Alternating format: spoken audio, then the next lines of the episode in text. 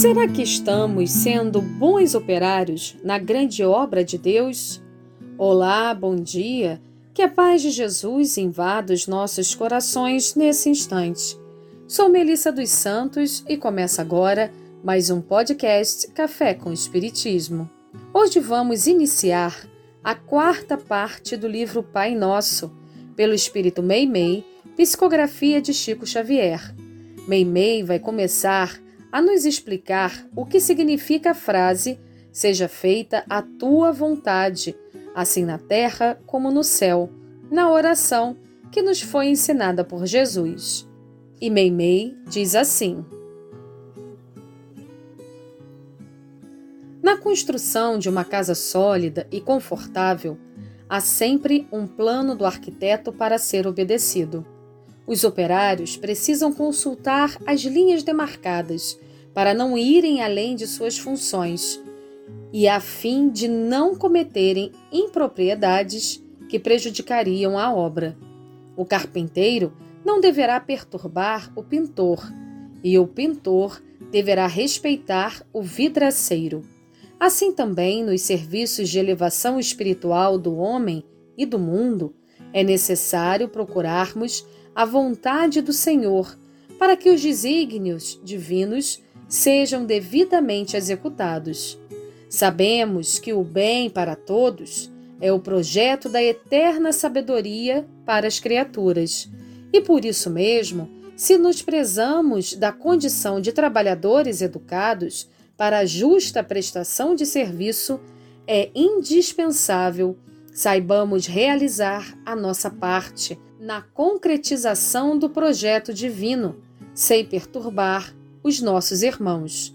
Estejamos convictos de que, se cada um de nós cumprir a obrigação que lhe compete no plano do eterno bem, oferecendo a cada dia o melhor que pudermos, estaremos indiscutivelmente atendendo às determinações do nosso Pai Celestial.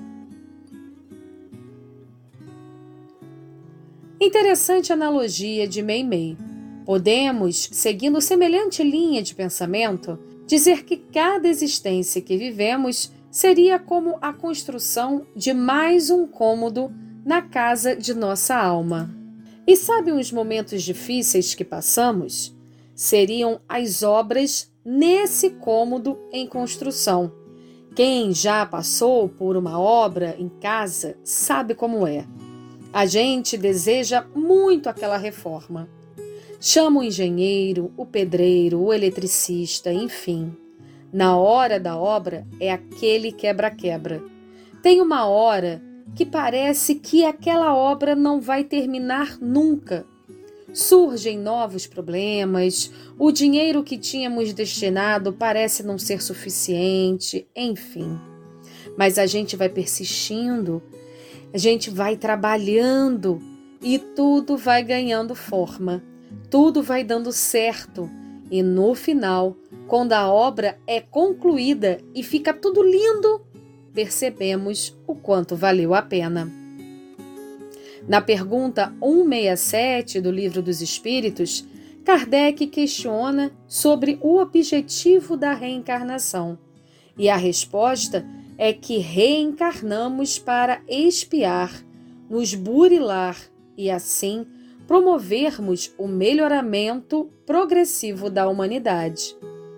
Todos nós estamos nesta grande obra de Deus.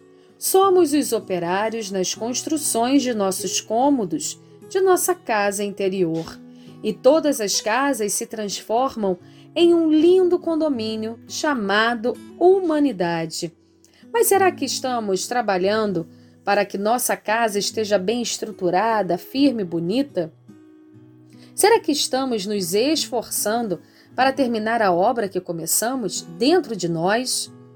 Meimei nos chama a atenção para que cada um de nós reflita e analise se estamos cumprindo com a obrigação que nos compete, pois estamos todos interligados. Aliás, Meimei sinaliza para o respeito, o respeito que temos que ter para não invadir a obra ou prejudicar o vizinho com o barulho de nossa reforma.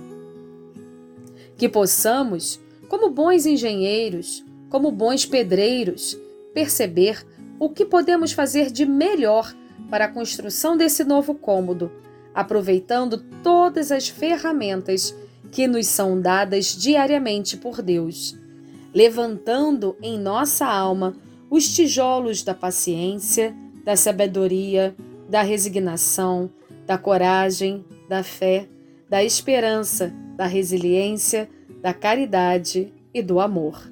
Que assim possa ser. E até o próximo podcast Café com Espiritismo.